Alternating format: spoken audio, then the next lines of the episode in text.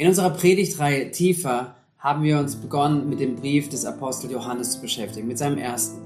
Und dieser Apostel Johannes, der war ein Freund von Jesus, einer seiner Jünger, der sein Leben mit Jesus geteilt hat und ihn erlebt hat, ganz besonders in diesen drei Jahren, wo Jesus öffentlich gedient hat. Und er hat, ähm, war Freundschaft mit Jesus gelebt. Und dieser Apostel Johannes schreibt diesen Brief nun etliche Jahrzehnte, nachdem Jesus auf dieser Erde gelebt hat, gestorben ist, auferstanden ist und in den Himmel gefahren ist. Er hat Kirchengeschichte erlebt, Apostelgeschichte, alles was passiert ist äh, in diesen Jahren und Jahrzehnten nach dem Ereignis von Jesus.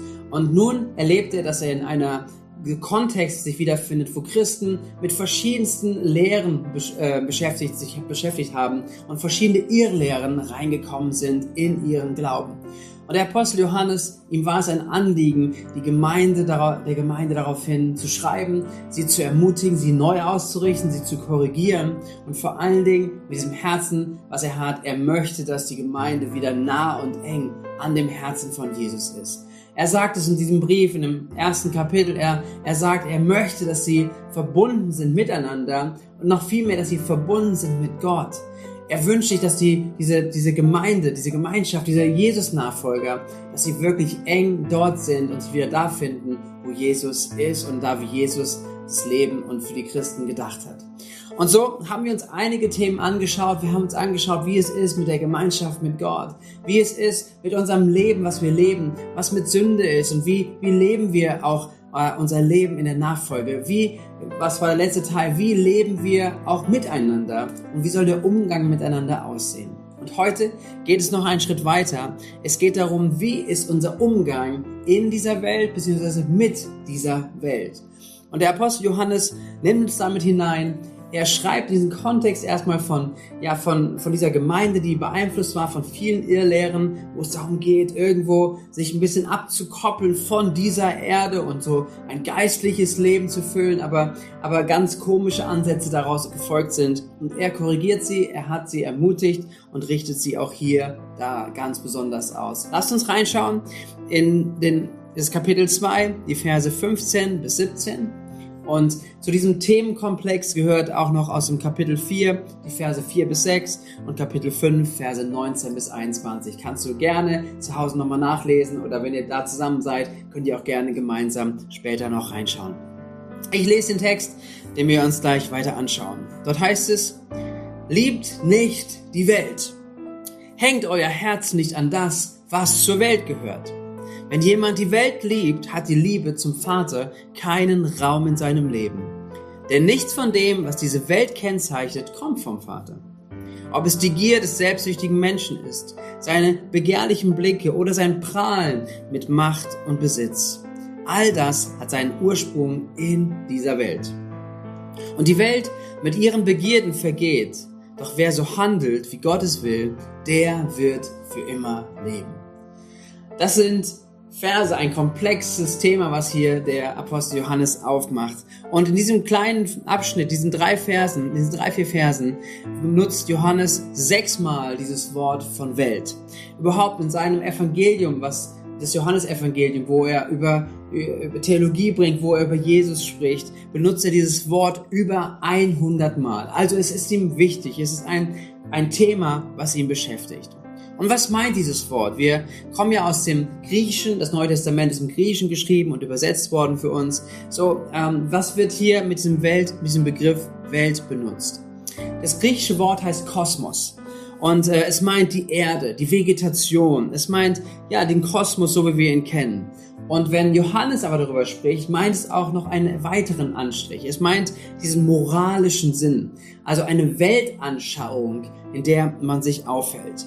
Es meint nicht, dass man diese Welt, äh, und wenn es darum geht, diese Welt nicht zu lieben, das hat der Apostel Johannes geschrieben und mit einem dicken Ausrufezeichen versehen. Liebt nicht die Welt bedeutet nicht, dass wir nicht Menschen, die wir hier sind, zusammen sind, dass wir sie nicht lieben dürfen. Oder dass wir Kunst nicht lieben dürfen. Dass wir keine Hobbys haben dürfen. Dass wir keinen Sport haben dürfen. Dass wir uns eigentlich nur verkriechen müssten oder sowas.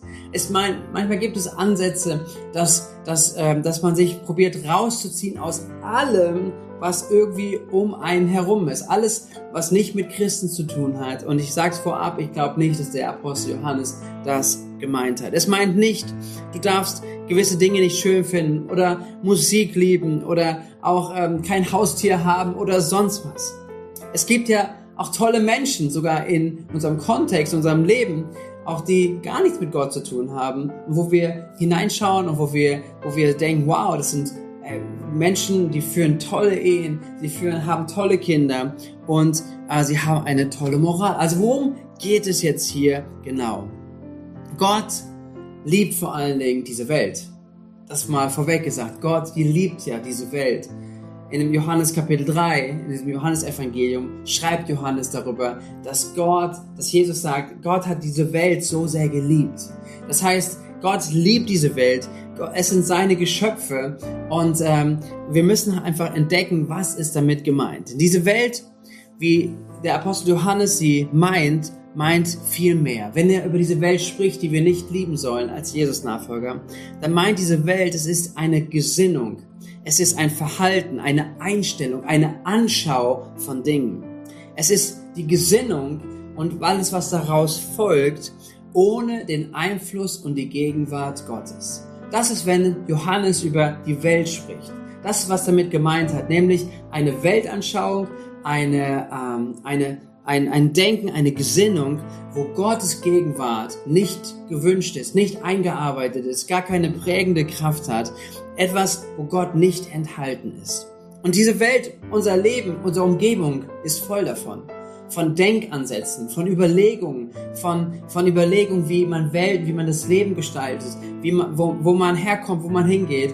Und so vieles ist davon geprägt. Und Johannes ähm, spricht über dieses Prinzip und spricht über, dieses über diese Thematik, diese Systematik über diese Welt. Ähm, wir haben in einem Teil darüber gesprochen, dass Johannes uns sagt, dass jemand, der mit Jesus unterwegs ist, der nicht sündigt.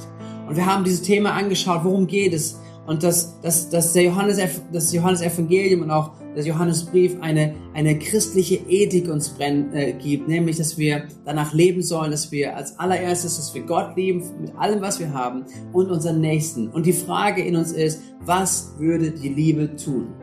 Und das ist ein, ein Kontext, den er uns gibt, in dem wir uns bewegen. Aber es gibt ja auch Bereiche, die außerhalb von Sünde liegen etwas, wo wir letztendlich nach streben, etwas, wonach wir uns ausrichten, etwas, was in unserem Leben dazugehört oder auch nicht dazugehört. Und das sind Momente, wo es darum geht, in dieser Welt zu sein, aber dennoch, wie Johannes uns gerade schreibt, diese Welt nicht zu lieben mit all den Dingen, die darin sind. Nämlich, es hat dann keinen Platz, die Beziehung zu Gott. Was hat Johannes bis dahin gesagt? Er sagte bis dahin, liebt Gott, liebt einander. Das ist der Umgang in der Gemeinde. Und jetzt kommt er zu einem Punkt, wo er zum ersten Mal sagt, was wir nicht lieben sollen. Mit einem Ausrufezeichen. Lass uns mal reinschauen. Vers 15. Liebt nicht diese Welt. Hängt euer Herz nicht an das, was zu dieser Welt gehört. Und er erklärt es auch im Folgenden, was es bedeutet. Nämlich, wenn wir diese Welt lieben, dann lieben wir etwas, was insgesamt vergeht. Vers 17 heißt es, und die Welt mit ihren Begierden vergeht. Das heißt, wenn ich mein Herz hineinlege und meine Liebe hineinlege in all das, was um mich herum ist, dann, dann muss ich mir bewusst werden, das vergeht. Und das hat keinen dauernden Bestand. Es hat, ist nicht ewig. Es stillt letztendlich nicht den Mangel, den ich in mir habe. Es mag so aussehen, es mag sich auch so anfühlen, aber letztendlich ist es eine Illusion. Alles, was wir um uns herum haben, ist vergänglich, aber eins bleibt, nämlich die Beziehung zu Jesus. Deswegen sagt Johannes, liebt nicht diese Welt. Und das Zweite, was er sagt, hängt euer Herz nicht an das, was zu dieser Welt gehört. Warum unser Herz nicht daran hängt? Denn ähm, die Herausforderung oder das Problem, was letztendlich Dinge in dieser Welt mit uns machen, ist, dass wir nicht länger oftmals die Besitzer von etwas sind, sondern dass Umstände oder dass das gewisse Besitztümer Besitz von uns ergreifen. Das heißt, es mag das neue Auto sein, es mag, es mag gewisse Besitztümer sein, das Haus und alles Mögliche.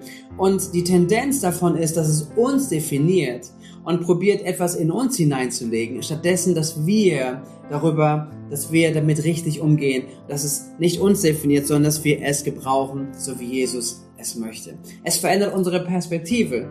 Und das ist das, was genau mit solchen Dingen passiert, wenn die Welt letztendlich mit ihrem Weltlauf, mit ihrem Herz, wo wir unser Herz reinhängen, in uns zunimmt. Ich habe erlebt, und das war eine Herausforderung, wo Gott mich herausgefordert hat, war, als ich, ähm, als wir jung verheiratet waren und äh, wir hatten ein bisschen Geld eingespart und wir hatten überlegt, einen Beamer zu kaufen. Und zur damaligen Zeit war das richtig teuer und ich dachte, wow, das ist eine ganz schöne Stange Geld, die wir hier ausgeben. Und ich dachte innerlich, oh, ist das überhaupt richtig? Auch mit diesem Kontext im Hinterkopf. Hey, das ist doch so ein irdisches Ding. Wieso gebe ich so viel Geld dafür aus für so einen Luxusartikel, wo ich dachte? Und für mich war das mit der Entscheidung kam, kam ein Moment, auch wo ich mit Gott darüber gesprochen habe und gesagt habe, Gott, wenn wir uns das anschaffen und wir haben einen Beamer zu Hause, wir können damit ins Fernsehen gucken, wir können Filme damit schauen.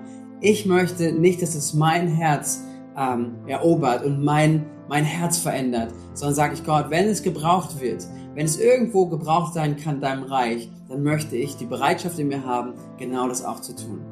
Und es kommen Gelegenheiten und es kamen Gelegenheiten, auch ganz konkret, wo wir eine Jugendveranstaltung hatten, einen Jugendgottesdienst in Kleinen und wo ein Beamer gebraucht wurde. Und ich gesagt habe, ich schraube unseren Beamer ab und ich bringe ihn mit.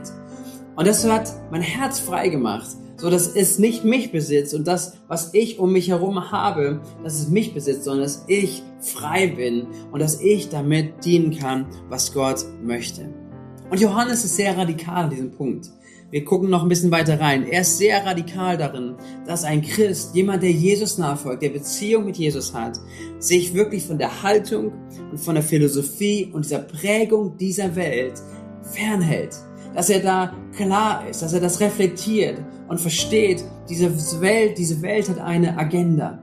Diese Welt mit ihrem, mit ihrer Aufstellung, wo Gott nicht das, der Mittelpunkt ist und wo Gott keine Rolle spielt, ist eine, hat eine, eine, eine Stoßrichtung, die nicht die Stoßrichtung ist, die Gott für unser Leben sich gedacht hat. Nochmal, was ist die Essenz, wenn wir uns das anschauen? Was ist die Zusammenfassung, was der Apostel Johannes mit dieser Welt sieht und was diese Welt dann auch ausmacht. Hier geht er in eine geistliche Sicht darüber, was diese Welt ist. Lass uns lesen die Verse, den Vers 16. Dort heißt es, denn nichts von dem, was diese Welt kennzeichnet, kommt vom Vater. Ob es die Gier des selbstsüchtigen Menschen ist, seine begehrlichen Blicke oder sein Prahlen mit Macht und Besitz, all das hat seinen Ursprung in dieser Welt. Und wir merken hier, hier kommt was aufeinander. Er sagt, diese Kennzeichen dieser Welt ist einmal die Gier. Das heißt, ich will meinen Weg gehen. Ich will das tun, was mir wichtig ist. Ich, ich habe eine, eine, eine unstillbare Gier nach etwas in mir. Das andere, was diese Welt beschreibt, sind diese begehrlichen Blicke. Also ich will alles für mich haben. Ich suche mir das Beste. Ich suche immer für mich den, den, den, den leichtesten Weg. Ich will, dass ich alles habe. Dass, dass egal wie, wie, wie, wie vielleicht Umstände drumherum sind, ich will es haben. Mit begehrlichen Blicke und auch begehrliches Handeln. Und dann das Prahlen mit Macht und Besitz. Das heißt, will für andere wichtig erscheinen. Ich möchte etwas darstellen. Ich möchte, ja, ich möchte Macht haben. Ich möchte Kontrolle haben. Und das sind Prinzipien, wenn wir uns die anschauen, sie stehen so in diametralen Widerspruch zu dem Wesen, wie Gott ist, wie sein Charakter ist. Es hat alles nichts mit Gott zu tun. Und hier kommt sogar noch etwas mehr hinein. Er spricht gleich von einem neuen Bild. Nicht nur allein von Gott, sondern von Gott als dem Vater. Bevor wir da reinschauen, aber auch noch die Paralleltexte, Parallelgedanken, die Johannes hier aufmacht. Er sagt zum einen, dass diese Welt geprägt ist, in Kapitel 4, Vers 5 sagt er das, dass diese Welt, diese Welt geprägt ist von falschen Propheten.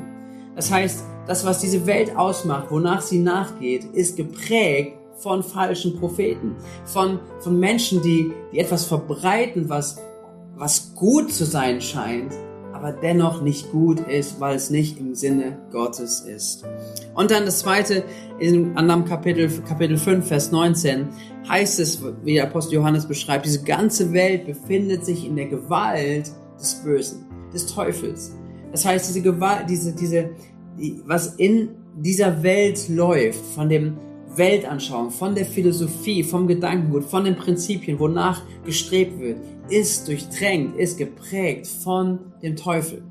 Das heißt, Johannes unterscheidet hier. Er sagt nicht also an sich, diese ganze Welt ist, ist der Teufel, sondern wie wie hier agiert wird, wie, wie Systeme funktionieren, wie, wie ähm, Menschen ähm, in Richtungen geprägt werden und was sie, wonach sie nachjagen sollen, wonach sie nachstreben sollen, was die Gier ausmacht, begehrliche Blicke, das Prahlen nach Macht und nach Ansehen und nach Besitz. Das ist etwas, was eine Quelle hat. Diese Quelle ist nicht einfach neutral, sondern sie ist gespeist von dem Bösen. Das heißt, alles, was hier in diesem Kontext von dieser Welt ist, hat ein gewisse, eine gewisse Absicht, ein Streben nach Identität und nach Sicherheit. Das ist, wenn wir uns Dinge auch anschauen und mal den, den Strich drunter ziehen. Worum geht's eigentlich in unserer Welt? Worum laufen Menschen nach? Worum, wohin werden wir geprägt, damit wir da hinterherlaufen? Es ist eigentlich eine gewisse Rolle einzunehmen, ein Versuch, Sicherheit für sich aufzubauen. Es ist ein Versuch, Identität zu finden, wer man ist, auch vor anderen und sicherlich auch das Streben ganz stark nach Macht. Und Johannes bringt in diesem Kontext nämlich jetzt dieses Bild von Gott als dem Vater. Er sagt es, wenn jemand die, Lieb die Welt liebt, hat die Liebe zum Vater keinen Raum in seinem Leben. Und dieses, dieses Bild ist wichtig, denn, denn es geht jetzt nicht darum, dass wir irgendwie nur alleine Gott da ist, sondern er, er geht darum, dass, dass die Liebe des Vaters keinen Raum in seinem Leben hat. Warum nimmt er dieses Bild? Und ich bin davon überzeugt, dass es ihm wichtig ist, hier jetzt hineinzubringen. All das, was diese Welt ausmacht, worin wir auch vielleicht unsere Sicherheit, unsere Identität suchen, ist eine falsche Sicherheit. Aber Gott, unser Vater, möchte dir und mir Sicherheit und Identität geben. Das ist der Begriff der Beziehung. Ein Vater liebt es, seinen Kindern gute Gaben zu geben. Ein Vater ist so wichtig in der Entwicklung von Menschen. Ein Vater gibt Identität. Ein Vater gibt Stärke. Ein Vater gibt Sicherheit. Und das ist genau, was Gott hier sagen möchte. Selbst wenn du zu Hause keine gute Vaterbeziehung gehabt hast, selbst wenn du nicht weißt, wer dein Vater ist, du darfst heute hören, Gott im Himmel ist dein Vater. Und Gott im Himmel ist der beste Vater, den wir uns auf dieser Erde überhaupt vorstellen können. Und dieser Vater ist mit dir. Und er möchte dein Vater sein. Er möchte, dass seine Liebe in deinem Leben ist. Und, und er beschreibt, wenn du dem nachläufst, was diese Welt läuft, was diese Welt geben möchte, wird die Liebe des Vaters in dir keinen Platz haben. Sie wird verdrängt, weil sie gegeneinander stehen. Aber Johannes sagt uns, die Liebe des Vaters soll in uns Raum finden. Unser Leben soll sich nicht orientieren an Dingen, an Besitz und das Wollen nach immer und immer mehr. Das gibt letztendlich nämlich keine Identität und keine Sicherheit, sondern beim Vater, in der Beziehung zum Vater sollen wir das finden. Er möchte uns das schenken. Und dieses Bild des Vaters ist auch so wichtig in dem ganzen Leben von Jesus. In dem Dienst von Jesus hat Jesus zweimal erlebt, wie der Vater im Himmel zu ihm spricht. Wir lesen es, wir können es gerne nachlesen, auch du kannst es gerne nachlesen. Einmal ist es beschrieben, als Jesus getauft wurde, Matthäus 3, die Verse 14 bis 17, wo, äh, wo, wo, wo Jesus getauft wurde und der Himmel aufgeht und, und die Stimme aus dem Himmel kommt, dies ist mein geliebter Sohn, an ihn habe ich wohlgefallen. Und es gibt noch eine zweite Begegnung, wo, wo die akustische Stimme Gottes äh, auf dieser Erde hörbar wird und gerade ähm, etwas ausdrückt im Leben von Jesus. Es ist äh, beschrieben, äh, Matthäus 17, Vers 5, wo Johannes auch dabei war. Es waren Petrus, Jakobus und Johannes auf einem Berg und in so einem Moment, wo sie zusammen waren, einem Moment, wo sie eng miteinander redeten, kam plötzlich eine helle Wolke und sie strahlte um sie herum. Und dann heißt es, dies ist mein geliebter Sohn, an ihm habe ich Freude, auf ihn sollt ihr hören. Und Johannes konnte an dem Leben von Jesus sehen, was das für eine Bedeutung hatte. Jesus lebte nicht nach diesen Systemen, nach diesen Werten, wie sie in dieser Welt geprägt waren. Nicht nach diesem, was die Welt sagt, was, was erstrebenswert ist und das, was, was du unbedingt brauchst, wo du Identität und Sicherheit findest. Sondern Jesus lebte aus dem Zuspruch, aus der Identität, den er durch seinen Vater bekommen hat. Durch den Zuspruch, den Gott ihm gegeben hat, dass er gesagt, ich bin mit dir. Und Jesus lebte keine Unsicherheit. Jesus machte sich keine Gedanken um sein soziales Profil. Keine Gedanken, wie es bei Facebook und Instagram um ihn aussieht. Er musste sich niemals mit Menschen vergleichen. Jesus sprach nie negativ über Menschen, obwohl er genügend Gründe dafür hatte. Er war nicht erschüttert durch Kritik, durch Meinung und Gegenwind. Menschen, die ihn nicht mochten, erschraken ihn nicht. Er war sicher. Er war eins mit dem Vater.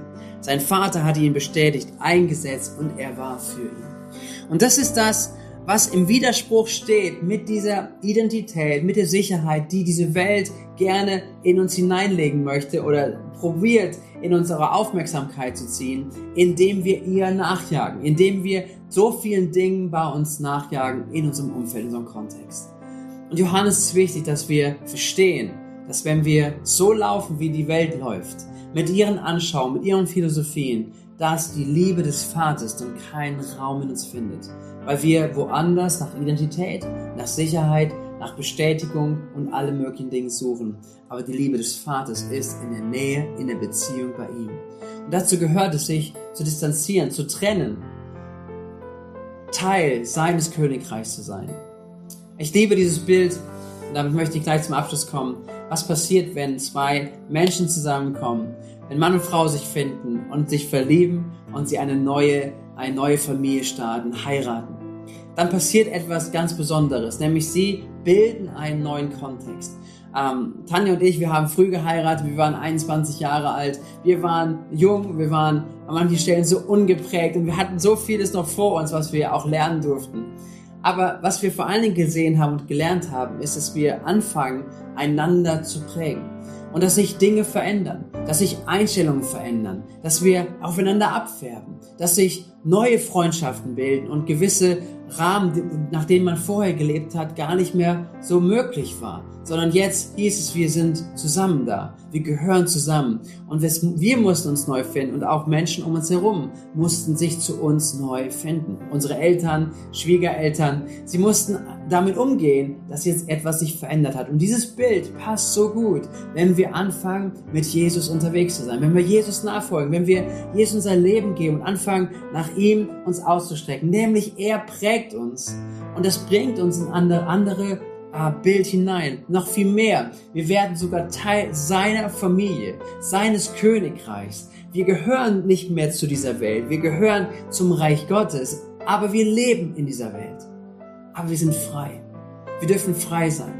Und Jesus möchte uns helfen dabei, dass wir, dass wir wirklich frei bleiben auch davon, dass wir frei für ihn sind, frei für seine Prägung, frei für seine Identität, für seinen Zuspruch, den er uns sehr geben möchte. Wir sind eingeladen, in Christus zu sein und den Vater zu erleben. Und während ich darüber spreche, möchte ich dich wirklich ermutigen, dass du dem Heiligen Geist Raum gibst und euch auch gleich in den nächsten Augenblicken dass du Zeit nimmst, darüber nachzudenken, zu sagen, hey, wie lebe ich mein Christsein, auch in diesem Verständnis, wie lebe ich in dieser Welt? Nehme ich alles, was diese Welt mir zu liefern hat und zu prägen hat, nehme ich es in mir auf, gebe ich dem Raum, lasse ich das alles zu, merke ich zum Beispiel, dass Erfolg, das Besitz, das ähm, ja ja vielleicht Geld oder Macht, dass sie, dass ich ihnen nachlaufe, dass ich das suche oder merke ich, dass, dass etwas hier, ein, dass der Heilige Geist anfangen möchte, mich zu erneuern, so dass ich anfange zu sagen, Gott, als allererstes weiß ich, wer ich bin in dir. Ich höre deinen Zuspruch, dass ich dein geliebtes Kind bin, deine geliebte Tochter, dein geliebter Sohn. Und da heraus gestalte ich mein Leben. Und Gott, alles, was du mir dann gibst, ob es Reichtum ist, ob es Besitz ist, ob es Einfluss gibt, Gott, es gehört nicht mir. Ich brauche es nicht, um glücklich zu sein. Ich brauche es nicht, um happy zu sein, um meine Identität zu finden, sondern letztendlich, Gott, wenn du mir das gibst, dann soll es dir und deinem Königreich dienen. Und diese diese Haltung zu finden, diesen, diesen Umgang zu finden in dieser Welt, aber nicht von dieser Welt und nicht diese Welt zu lieben, sondern dem Vater Liebe Raum zu geben. Das gilt es in unserem Leben zu entdecken und nach vorne zu bringen. Und ich lade dich ein, ich lade euch ein, enorm praktisch darin zu werden. Hey, tauscht euch aus, wenn ihr jetzt gleich noch Zeit habt zusammen. Wenn du alleine bist, dann nimm dir Zeit zu beten. Frag den Heiligen Geist, wo er in deinem Leben Korrektur reinbringen möchte, wo er Freiheit bringen möchte für dich, sodass du anfängst, dein Leben zu leben in dieser Nachfolge aus der Identität und aus der Sicherheit, die Gott dir geben möchte. Lass mich zum Abschluss noch beten und uns segnen für eine neue Woche, die vor uns liegt. Danke, Vater, dass du wirklich ein Vater bist. Danke, dass du uns kennst, wie wir sind und dass du uns liebst, wie wir sind. Danke, dass du uns angenommen hast und danke, dass du aber auch uns erneuerst. Danke für deinen Heiligen Geist, der in uns wirksam ist und uns prägt. Und Geist Gottes, wir laden dich jetzt ein, ganz bewusst, dass du uns hilfst zu entdecken, wo wir doch angefangen haben, die Welt wieder lieb zu haben, wo wir angefangen haben, ihr mehr zu vertrauen als dem, was du gesagt hast. Und in Jesu Namen ist mein Gebet jetzt, dass du uns hilfst zu unterscheiden, was von dir ist und was nicht von dir ist. Und dass du uns hilfst heute Morgen, heute Abend, wann auch immer wir es gerade anschauen, dass du uns hilfst, neue und gute Entscheidungen zu treffen. Dass wir uns auf dich verlassen. Dass wir uns auf deinen Zuspruch und deine Sicherheit verlassen. Unsere Identität in dir ist und nicht abhängig ist von dieser Welt und von dem Weltlauf, in dem wir uns befinden. Gott, ich bitte dich, dass du uns segnest, uns hilfst. In Jesu Namen. Amen.